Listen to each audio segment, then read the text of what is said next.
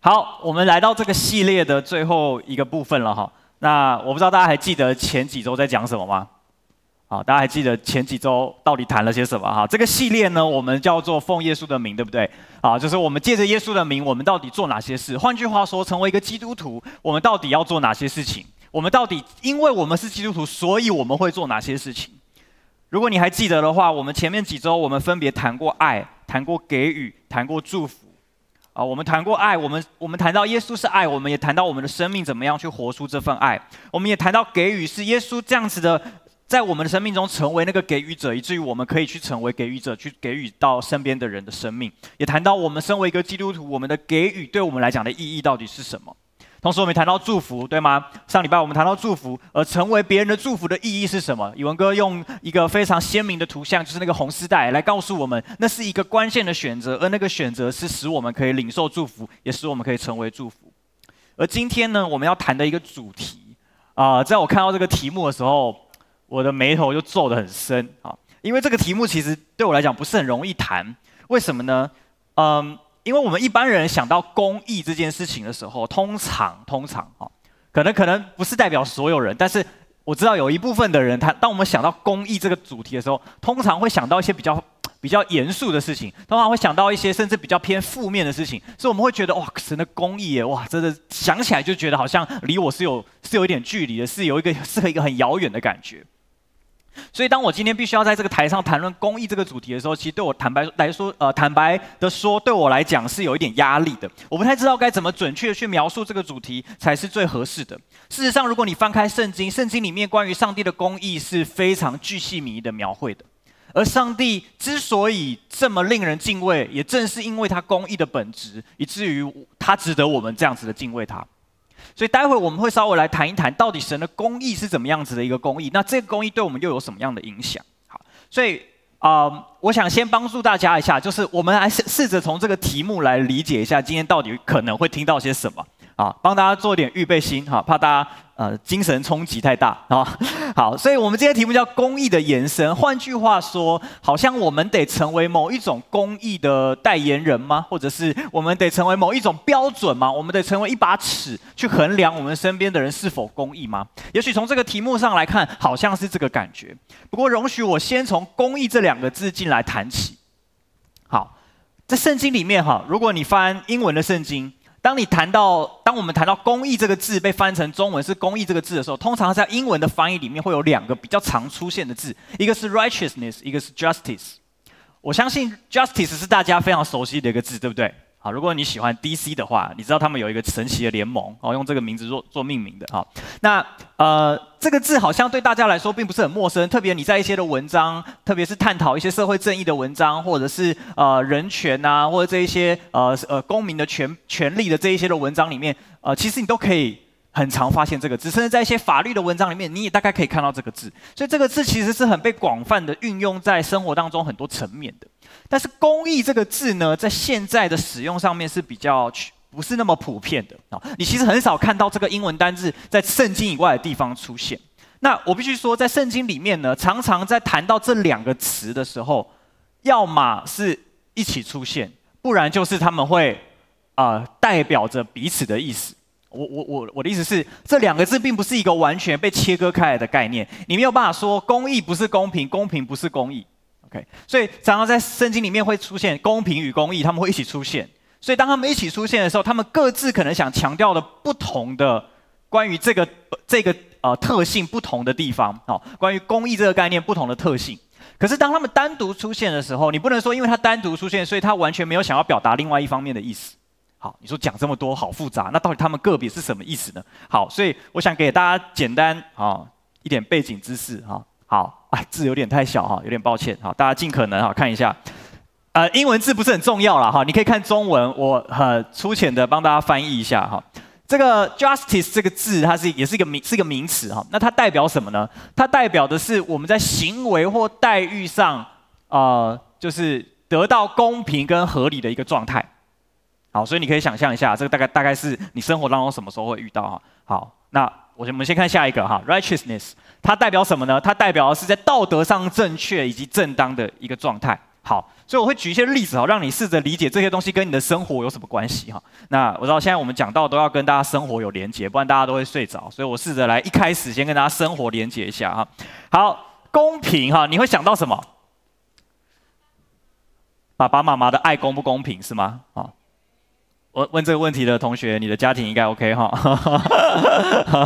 好，呃，你会想到什么？其实从小就开始有公平的议题出现了嘛，对不对？当然，刚刚讲的这个兄弟姐妹手足之间得到父母的爱是不是一致的啊？或者是父母亲个别给你的爱是不是一致？是不是对等的？同时呢，当你进到学校之后，你就会开始遇到一些班上有一些的规定，对不对？而这些的规定是不是对每个小孩子来说都是公平的？然后呢，你呃到了学校，你会开始参加一些运动比赛。OK，应该大应该没有人不在意运动比赛公不公平吧？啊，所有人都很在意公运动比赛公不公平，所以你会看到在棒球场上也好，在足球场上也好，在在篮球场上也好，常常会因为公平性而起非常大的冲突。而这些冲突的背后，是因为大家对于公平有一个执着，就是非得它是公平的不可。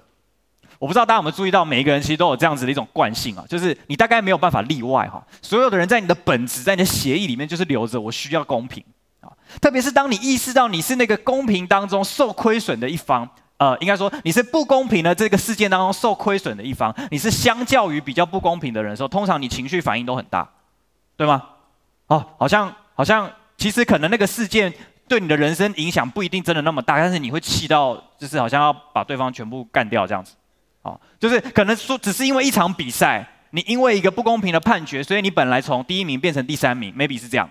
所以这个第一第一名变第三名，对你这个一生八十九十年来说，可能真的是没有人会记得，连你自己都会忘记。可是你在那个当下，你就是没有办法接受，怎么可以不公平呢？怎么可以用这么不公平的事情来定义这场比赛的胜负呢？所以你会发现，我们对公平其实非常执着，我们几乎没有办法忍受任何不公平的事情。好，当然因为人的自私，我们常常在。我们是不公平事件当中受贿的那一方的时候，我们就不讲话，对不对？好，你就觉得嗯没事吧？嗯，没有啊，不公平哪有？你 就假装没发生任何事情啊。所以你会发现这个就是很真实，在我们的生活当中还有什么？接下来你会发现公平的事情其实还有太多了，包含你的考试公不公平。对不对？我们常常说哇，大考来了，大考来了，哇，考试公不公平？所以监考老师有没有认真监考就变得至关重要。所以在这些大大型的考试里面的作弊行为是几乎没有办法被容忍的。你大概还没有看到台湾的社会里面有哪一个这种大型考试的作弊是可以被接受，然后让他仍然取得那个资格。目前大概是没有这回事啊，因为这是大家所不能够接受的事实。好，再来呢，你出了社会之后，你会发现这件事情还是继续围绕着你哦。这个月这么辛苦，我拿多少薪水，对不对？哦啊哦，隔壁那个人每天在那边看 FB 哦，拿多少薪水？我怎么会这样？怎么不公平啊？好，你你要记得哦，这种公平这个概念，其实真的是深植我们的血液里面，你不想承认都不行，而且你也没有办法假装它不存在，你没有办法假装说我是一个哈、心胸宽大的人，再怎么样不公平的事情发生在我身上，我都没有关系。基本上我们是很难的，这威这威胁到的是我们的一种权益，或者是我们认为自己的一种价值。你说这有这么严重？公平就是公平啊，那跟我的价值有什么关系呢？事实上是有的，因为当你得当你得不到同样对等待遇的时候，对你来说那是一种被拒绝，对你来说那是一种被瞧不起，对你来说那是一种比较之后的没价值，那是一种相对的没有价值。所以，这个公平这件事情为什么对我们这么重要？因为它关乎你我的价值感。所以，当我们在价值感上受损的时候，情绪就会跑出来。OK，好，很很真实哈。这样有跟生活连结吗？可以哈。好，来公益，这个好像你会觉得哦，跟我生活哦离很远呢哈，离很远呢。好，我们刚我们刚刚讲到公益的意思是什么？在道德上正确以及正当的状态。你在乎对错吗？你在乎一件事情的对错吗？你你还记不记得你小的时候，班上一定有一种同学，就是老师班规颁布，就是哦告知昭告天下之后，大家就要遵守这个班规。当然后就会有一种人专门在班上就是打小报告，哎，那个谁谁谁上礼拜怎样怎样怎样怎样，哎，那个就你知道这种很有时候觉得很讨厌，对不对哈？可是你觉得他在想什么？他就是很在意这个对错，他很在意。我讲一下我儿子哈，我有一个非常可爱的儿子，叫做陈雅乾。啊，陈雅乾现在长大了，哈，三岁多，所以开始表达能力什么的越来越好。你知道他非常在意一些细节，细节到不行。譬如说，譬如说被子应该要放在这个角落，他就觉得被子不能放在别的地方。OK，然后我吃饭的时候应该要坐在那个位置，我就不能坐别的位置。我想说，这我家，我想坐哪都可以，好不好？他就说：“爸爸，你要坐在这里吃饭。”哦，我不坐在那里吃饭，他会生气啊。那我就觉得，哎，啊，好难沟通啊，啊，所以就需要花个时间跟他去去聊。那就会发现，其实很真实的是，为什么他会那么在意这些好像是对错的东西？好像你没有按照他心中的一个标准来做，就好像不对。好，我我再说哈。每一个人生命中都有一些对错的价值观，那些对错的价值观是会影响别人的。当你在跟别人相处，在跟别人互动的过程的时候，你会发现有些人做了一些事情，或是一些反应，或是一种处理事情的方式，哇，你真的就是很难忍受。有时候可能在你在服侍啊，或者是你在外面工作，甚至你在学校跟同学一起做报告，都是这样，就觉得哇，这个人怎么这么难相处啊？可是你有没有想过，不一定是他难相处，搞不好是我没有说你难相处了哈，我是说，我是说，是我们不一样。啊是我们的习惯不一样，我们看待事情的角度不一样，是我们的标准不一样。可是不能因为别人跟你的标准不一样，就觉得别人是错的。可是这样子那种对错的观念，其实无形之间都在影响着我们。然后呢，你注意看，现在这个还跟我们这个公益这件事情还跟什么有关呢？还跟一个这边讲到一种正当性哦，正当性。如如果今天政治人物，OK，或者是你的校长哈，学校的校长，或者是班上的可能什么。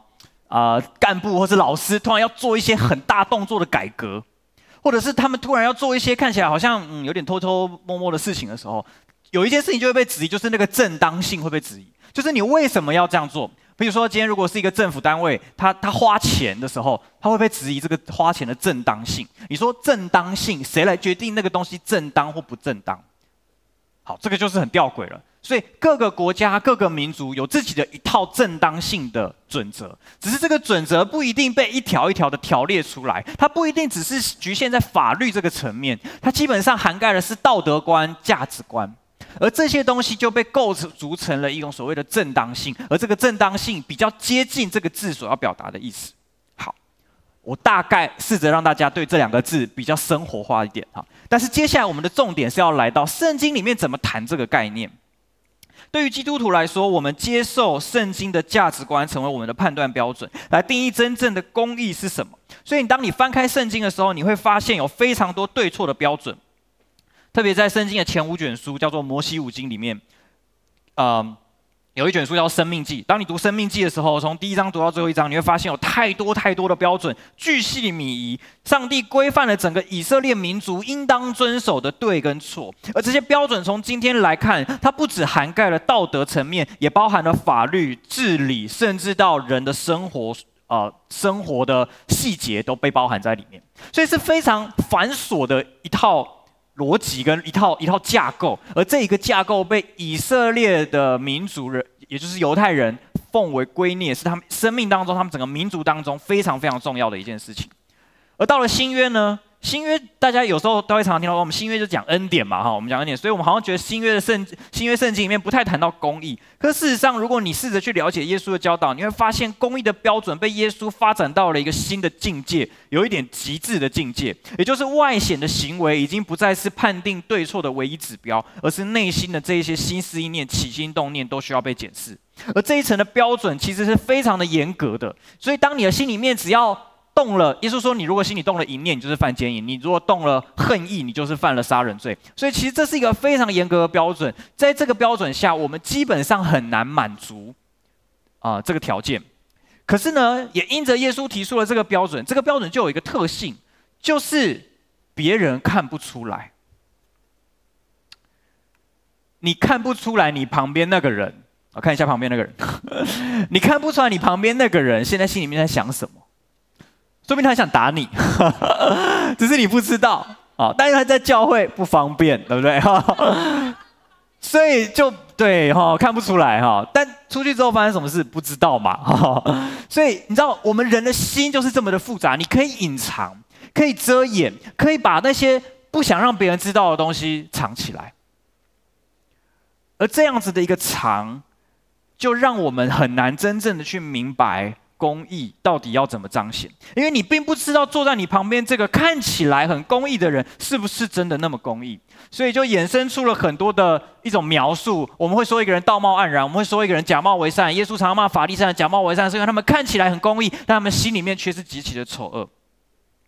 所以，当我们翻阅这些圣经的字句的时候，你会发现圣经里面的标准是非常严格、非常难难以企及的。所以，难免我们在读的时候，我们会有一种被定罪的感觉，会常常觉得自己好像达不到标准，好像我们不合格。我我跟你说，如果你读圣经从来没有这种感觉啊，没有一种被拒绝的感觉，你还没有认真读哦，你真的还没有认真读。你你可能还在读那个比较轻松的部分啊。你当你真的认真把圣经读下去之后，其实会给你一种不太舒服的感觉。会觉得哎，好像有需要这样吗？好，有有这么严重吗？好，这种感觉是很真实的。但这种感觉，当你认真面对它的时候，它往往指出了你生命中一些非常核心的问题。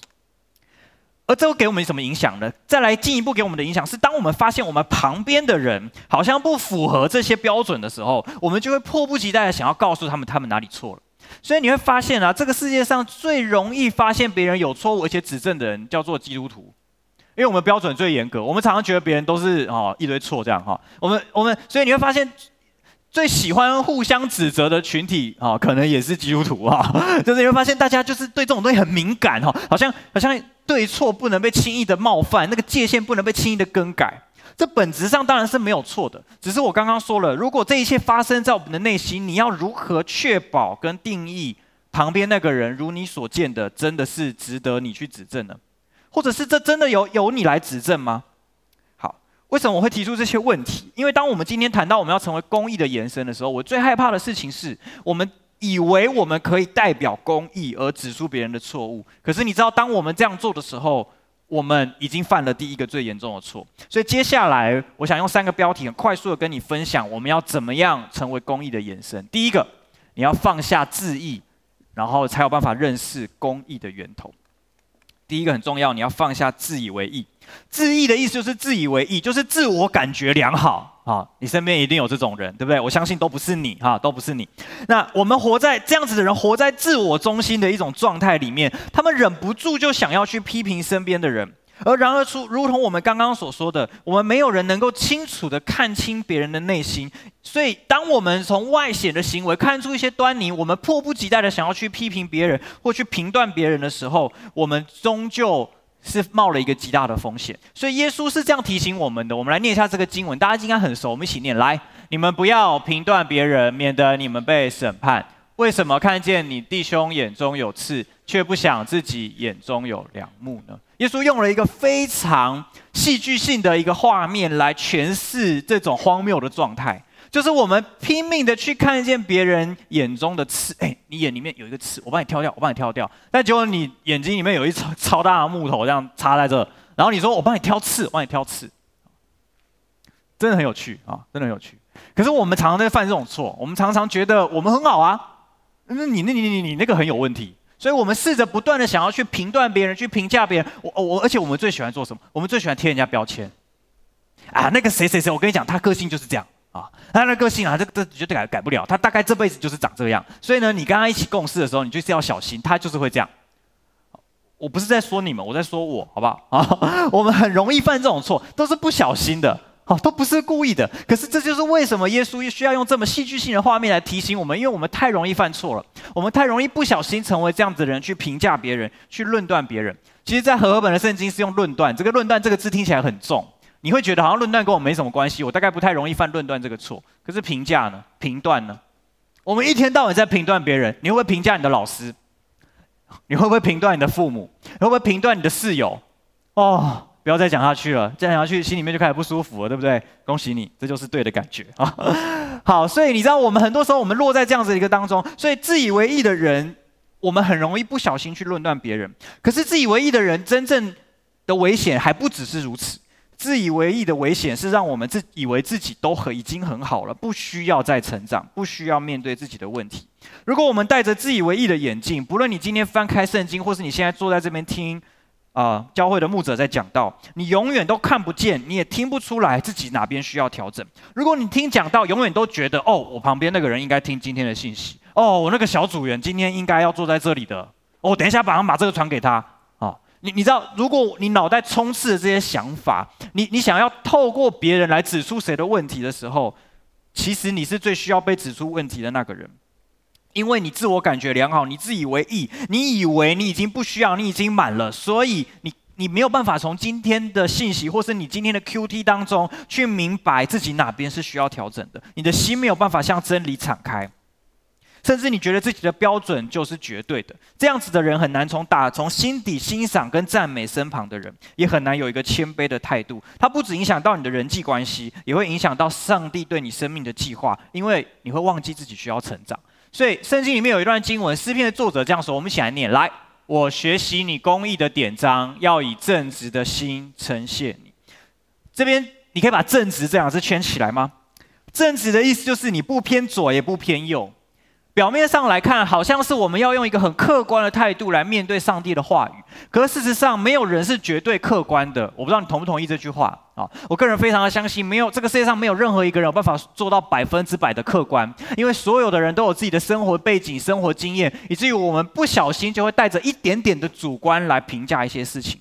可是我相信这个经文在告诉你的，不是要你成为绝对的客观才能够来明白神的心意，而是要你对自己诚实。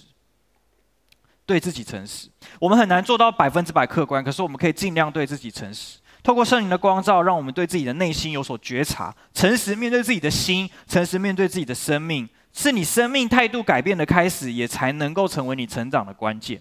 所以诗篇的作者告诉我们很重要的一件事情，你知道这个经文是犹太人小孩就要开始背一百一十九篇哈，超长哈。那所以你可以想象他们对他们孩子的期许是什么？是。有一个学习的态度，有一个谦卑的态度，有一个正直的心来面对上帝的话语。各位，如果你在读圣经的时候，如同我刚刚说的，有一种极端是你读起来非常的轻松写意，完全没有感觉，觉得世界真是如圣经中描绘的一般如此美好，那么你可能还没有认真读圣经。可是另外一种极端是我读圣经，我读读读，我就是读到很多定罪、很多论断、很多的批评、很多很多的这种很不舒服的感觉。而这些的感觉让我没有办法，我就很生气，我就很愤怒，我觉得我才不是这样的，凭什么这样说我？然后我就不看了。其实很多的人是这样，我不知道你是不是，但是我认识了很多的人，我们牧养很多人其实是这样的，以至于我们跟上帝的话语就被隔开，我们我们我们没有办法真正的允许神的话来改变修剪我们的生命。各位年轻人，我想要鼓励你，有一个对的态度来面对神的话，才能够真正的去认识他。所以这个标题叫做“放下自以为意”，这个是一个重要的态度。这个态度让你能够真正的去认识这个公义的源头。所以诗篇八十九篇，哎，对不起，诗篇八十九篇这个经我们一起念来：公义和公平是你宝座的根基，慈爱和信实行在。我们再念一次好不好？大家大声一点，我相信你们这个音量应该不是只有这样子吧？好，我们再一起来：公义和公平是你宝座的根基，慈爱和信实行在你面前。我很喜欢这个经文哦，这个经文告诉我们，神的本质是公平跟公义的，因为这是他宝座的根基。但是我更喜欢这个经文是他后半段，他说慈爱和信实行在你面前。我不知道你，我我我不知道这经文对你来说是什么意思。我自己在默想这段经文的时候，我是觉得很被感动的。你知道这代表什么吗？你想象那个画面，神的宝座在那里，它的下面的根基是公平跟公义，然后呢，周围或是它的前方充满它的信实跟慈爱。换句话说，当我们来到他的宝座面前的时候，我们会先感受到的是他的信实跟慈爱。很多人会觉得，哇，我的神是公义的，神是神是不苟言笑的，我的神是。好严肃的神是是非善恶赏罚分明的，所以我来到他的面前的时候，我带着恐惧跟战惊。可是不，诗篇的作者他深深的认识这位神的属性，他说慈爱和诚实、信实行在他的面前。所以当我们靠近神的时候，我们会先感受到他的慈爱跟他的信实，以至于在这个爱跟诚实的基础中，我们来认识它真正的本质是公平以及公义的。所以随着我们越来越认识神。我们就越来越能够深刻的明白公义的本质是什么。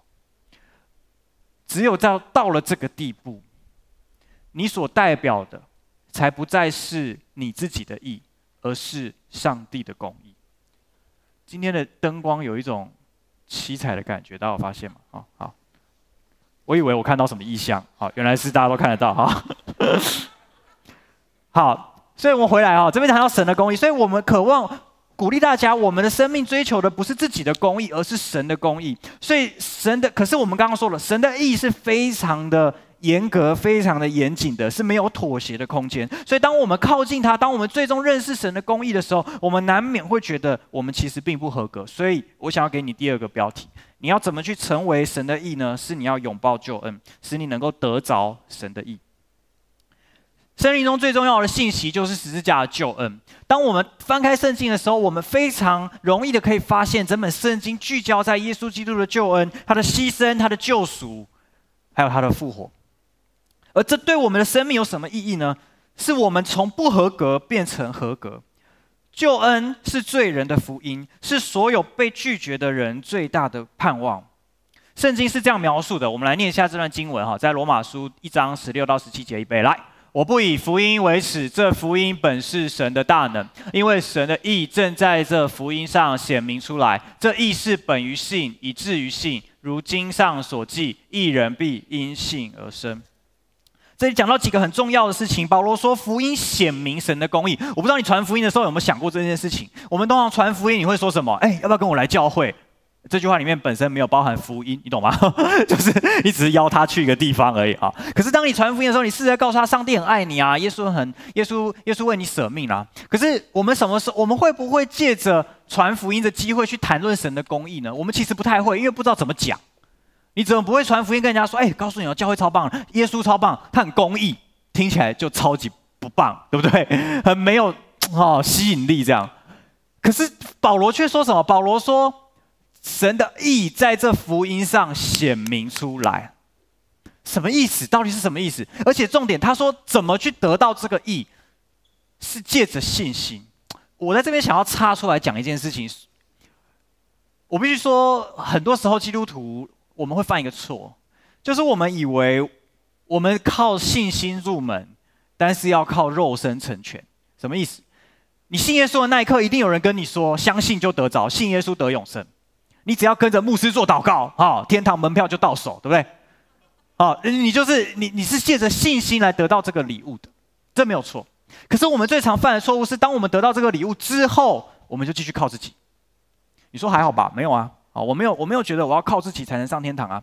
对，可是你想要靠自己。得到你的小组长对你的赞美，你想要靠自己继续的去赚取父母亲对你的肯定，你想要靠自己继续的去取得别人的认同，迎合别人的别人的期对你生命的期待，所以你仍然不断的在靠自己、靠自己、靠自己当中苟延残喘，你没有感受到自由的味道。你做一个基督徒，可是你跟不是基督徒的人没有什么太大的不同，因为你仍然不断的在靠自己去赚取那些你其实得不到的东西。这跟今天的主题没有那么直接的关系，但是当我预备到这边的时候，我觉得这是圣灵放我里面一个很深的呐喊。我想要告诉各位年轻人，包含所有在网络上收看这段影片的人，你的生命从头到尾不需要靠你自己的努力去赚取这些，因为上帝的意已经在你的身上。所以这里说信本于信，以至于信，就是你从信心入门，但是你要靠着信心走完这条人生的道路。才能够证明这个信心是真实的，也才能够让你真正的经历救恩带给你的自由。保罗继续是这样说的，我们一起来继续念，请，就是神的意，因信耶稣基督加给。哎，我们再一次好吗？大家声音好，再一次预备来，就是神的意，因信基督耶稣加给一切信的人，如今却蒙神的恩典，借着在基督耶稣里的救赎，就白白的得称为义。你把，你把神的意圈起来。然后加给一切信的人，你可以画一条线，最后得称为义，也把它圈起来。你看到了吗？保罗告诉我我们，我们借着信心得到一个非常宝贵的礼物，就是上帝的公义。这个礼物不是一个很遥远的东西，是好像我有神的公义，而是这是代表一个认可，这是一个。好像是一个印记，是你是合格的，你是被认可的。当我们用信心来认识他的时候，我们已经得到这个认可，而这个神的公义的认可，使我们不再追逐这个世界的认可。注意听，上帝给我们这个公义的认可，使我们不再追逐这个世界的认可。呃，我们，你你你吃的食物应该都有那个安全的标章，对不对？请问一下，如果今天经营教会我们发展一个新的标章来认定食物安全，会有人来盖章吗？应该不会吧？啊，为什么？因为你有一个更好的章盖在上面，你不需要一个没有什么说服力的章盖在那里。你的生命是不是这样呢？我们一直追逐那些其实没有办法存到永远的印章、印记，好像我们得到这个，我们就可以了，我们就可以。我赚到多少钱？我买到什么房子？我娶到什么样的老婆？嫁给什么样的老公？我的事业发展到一个什么样的职位？我好像就满足，我就可以了，是这样吗？但是你会发现，人生不断的汲汲营营在追逐的东西，其实都是短暂的。而我们真正永恒心中最深邃的这个认可的需要，已经在耶稣基督的爱里面被满足了。当你来到他的面前，你是可以感受得到那份自由的美好。诗篇的作者这样说：“给我敞开一门，我要进去称谢耶和华。这是耶和华的门，一人要进去。”你知道我很喜欢这个画面吗？你可以想象这个画面吗？上帝住在他的城堡里面，然后呢，他的门有一个规定，就是你要是一人才可以进来。诗篇的作者就在门口大喊：“给我打开这个门，我要进去称谢耶和华。”你是谁？你怎胆敢在上帝的城堡面前呐喊？你是异人？你不是谁？你是我，你是基督徒。你借着耶稣基督的宝血，可以有拥有这样大胆的信仰，因为我们已经被认可。我们可以在上帝的城堡外面呐喊着，为我们打开一门。我们要进去称谢耶和华。所以你知道聚会的时候来到这里敬拜神有多么重要吗？你以为前面的敬拜是暖场音乐吗？不是，那是你在。上帝城外呐喊的一个时刻，让我进去！我要称谢我的上帝，我要赞美他，因为那代表着我的身份。所以我，我要提醒你哦，你来聚会的心态很重要。如果你把来聚会当成一种例行公事，你没有在做这件事情。可是，如果你来聚会的时候，你带着一个期待是，各位。救恩应该是我们每一位个基督徒的生命当中最宝贵、最宝贵的事情，也应该是我们每一天的生命当中最喜乐、最喜乐的事情。但是我们因为过于疏忽而太少想起这件事情，值得我们欢庆，所以我们连来聚会的时候都是意兴阑珊。这是很真实的。我要鼓励你看见你生命中真实的光景。我并不是要，我并不是要，啊、我我并不是要。惩罚任何人，审判任何，或是或是定罪任何人，贴任何人标签。我渴望我们每个人的生命，我们对上帝有一个正确的态度，而这个正正确的态度，使我们可以来到上帝的面前。最后，我要跟你分享的标题是“与神同行，活出公义的延伸”。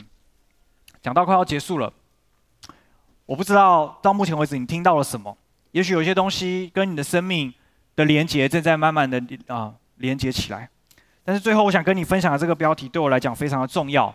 也是我一开始在预备这篇信息的时候，我一开始就想到的主题，就是与神同行，活出一个公义的延伸。这是我们今天的标题，成为公义的延伸。我们先说了，你要放下自义，才能够认识什么是公义。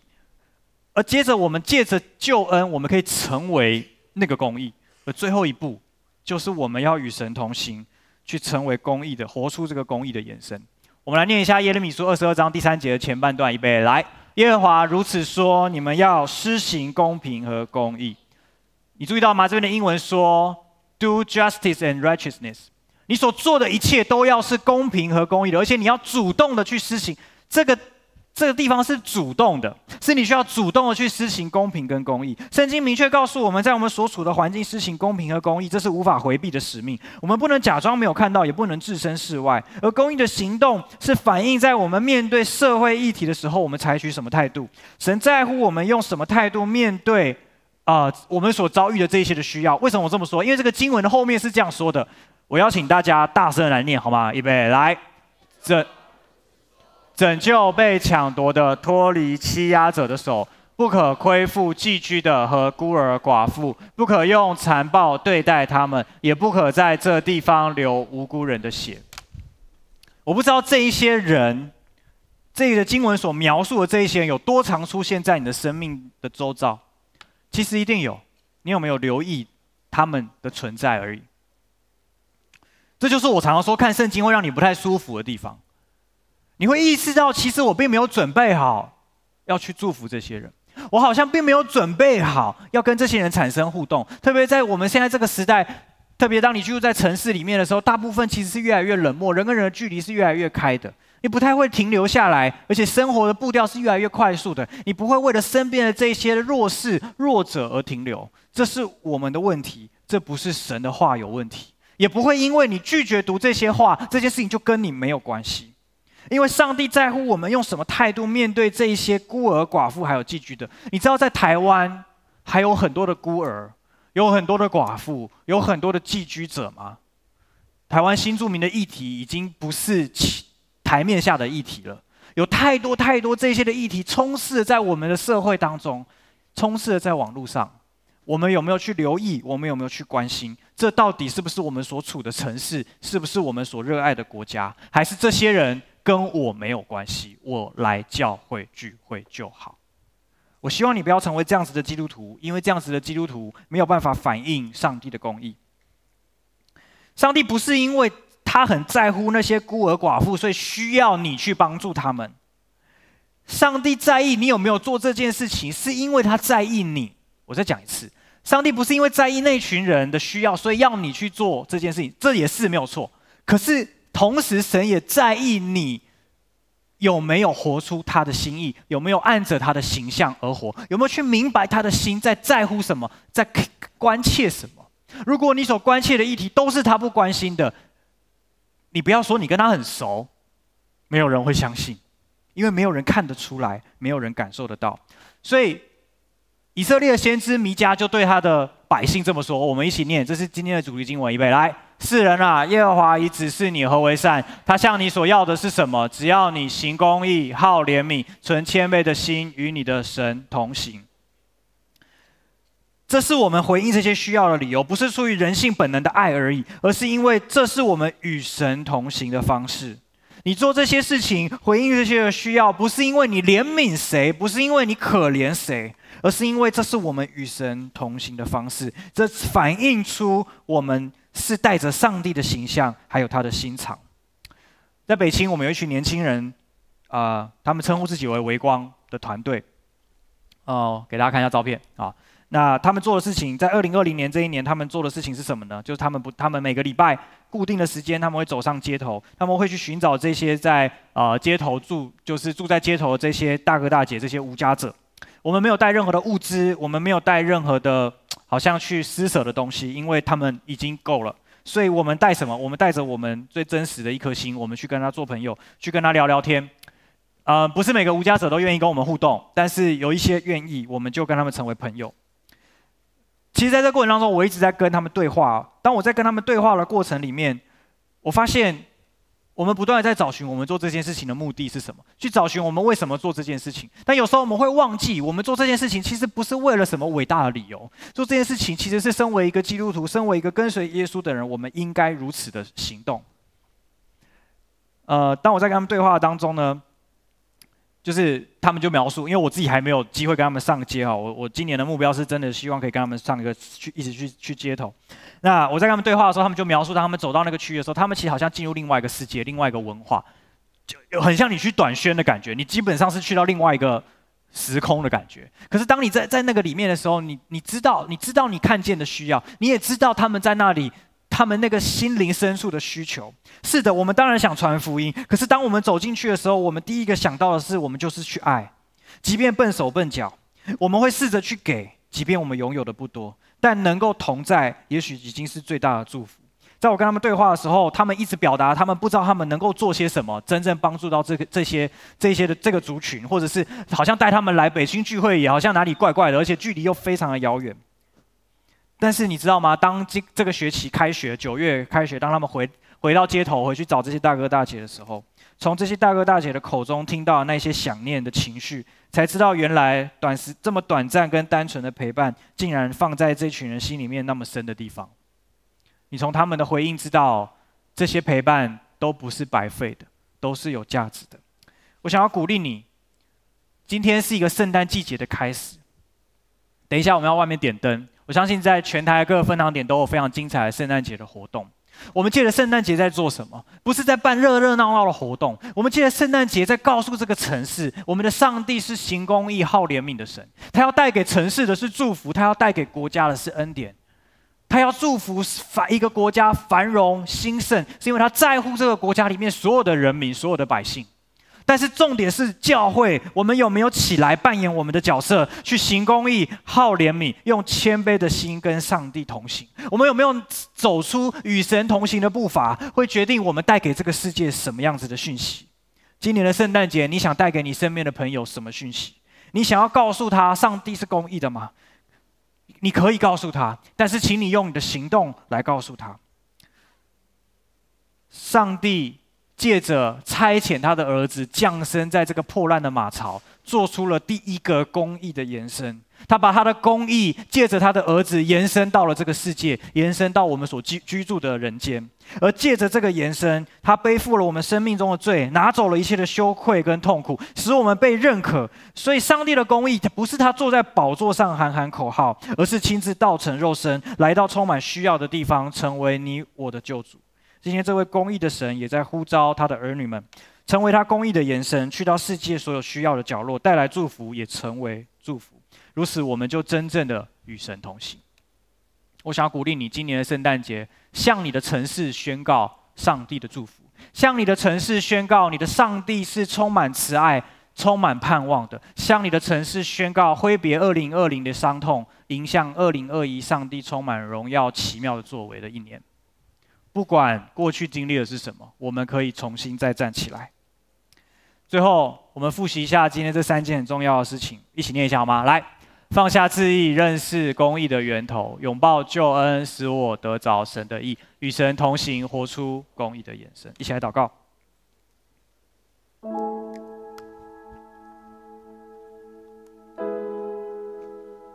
所以我们感谢你。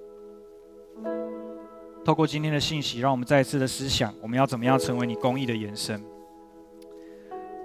我在预备这篇信息的时候，我最深的感动就是，我们当中有一些人，你已经是基督徒很多年了，可是你一直不觉得你是被认可的。我觉得上帝透过今天这个信息，很强烈的想要告诉你，你是被认可的。你是被我所在乎的，不要再拿那些次等的标章来定义你自己，不要再去追逐那些次等的认证，他们没有办法带给你什么快乐，是有，也许是短暂的，但他没有办法持久。拥有我，你就拥有最真实的快乐。你需要去体会这件事情，而我相信今天对你来讲是一个美好的机会。我们当中还有一些人。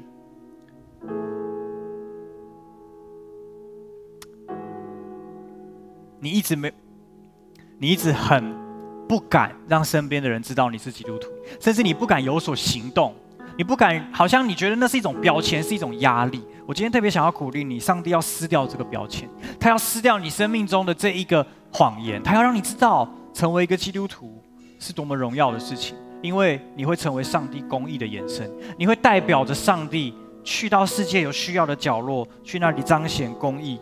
去那里彰显上帝的心，这是何等美好的事情！这不是一个束缚，也不是一个捆绑，这是一个祝福，是一个恩宠，是我们有这样子的机会领受上帝的恩典。最后还有一些人，你很需要勇气，在今年的圣诞节，你一直在祷告，可以勇敢的跟你身边的同学传福音。我特别觉得我们当中有一些人，你需要的勇气。其实你已经拥有了，你只需要意识到这是你的责任，这是我们每一个基督徒的责任跟使命。我们要成为这个世界的祝福，你就可以得到这个力量，去成为更多人的帮助，去影响这个城市，让今年的圣诞节对你而言不再只是活动，而是一个改变世界的机会，是一个活出上帝公义延伸的起点。最后，我也想为我们当中一些，还有包含说网络上的第一次来我们当中的弟兄姐妹来祷告。如果你还不是基督徒，我非常欢迎你来我们当中。接下来，我要做一个祷告，来邀请耶稣进到你的生命当中来，成为你的救主，成为你生命的主。你会得到这个公益的礼物，你会成为这个被认可的公益的延伸。如果你愿意的话，你也想要领受这个祝福，邀请你一句一句跟我来祷告说：“亲爱的耶稣，亲爱的耶稣。”谢谢你带我来到这里。谢谢你带我来到这里。我想要邀请你，想要邀请你进到我的生命中来，进到我的生命中来，成为我的救主，成为我的救主，成为我生命的主，成为我生命的主，原谅我一切的过犯，原谅我一切过犯，饶恕我所犯过的错，饶恕我所犯过的错，成为我的公义，成为我的公义，使我成为被认可的人，使我成为被认可的人，也使我成为公益的延伸，使我成为公益的延伸，成为这个世界的祝福，成为这个世界的祝福。想祷告，想祷告，奉耶稣的名，奉耶稣的名，，Amen。好，把拍手，把颂赞跟荣耀归给神，归给这位公益的神。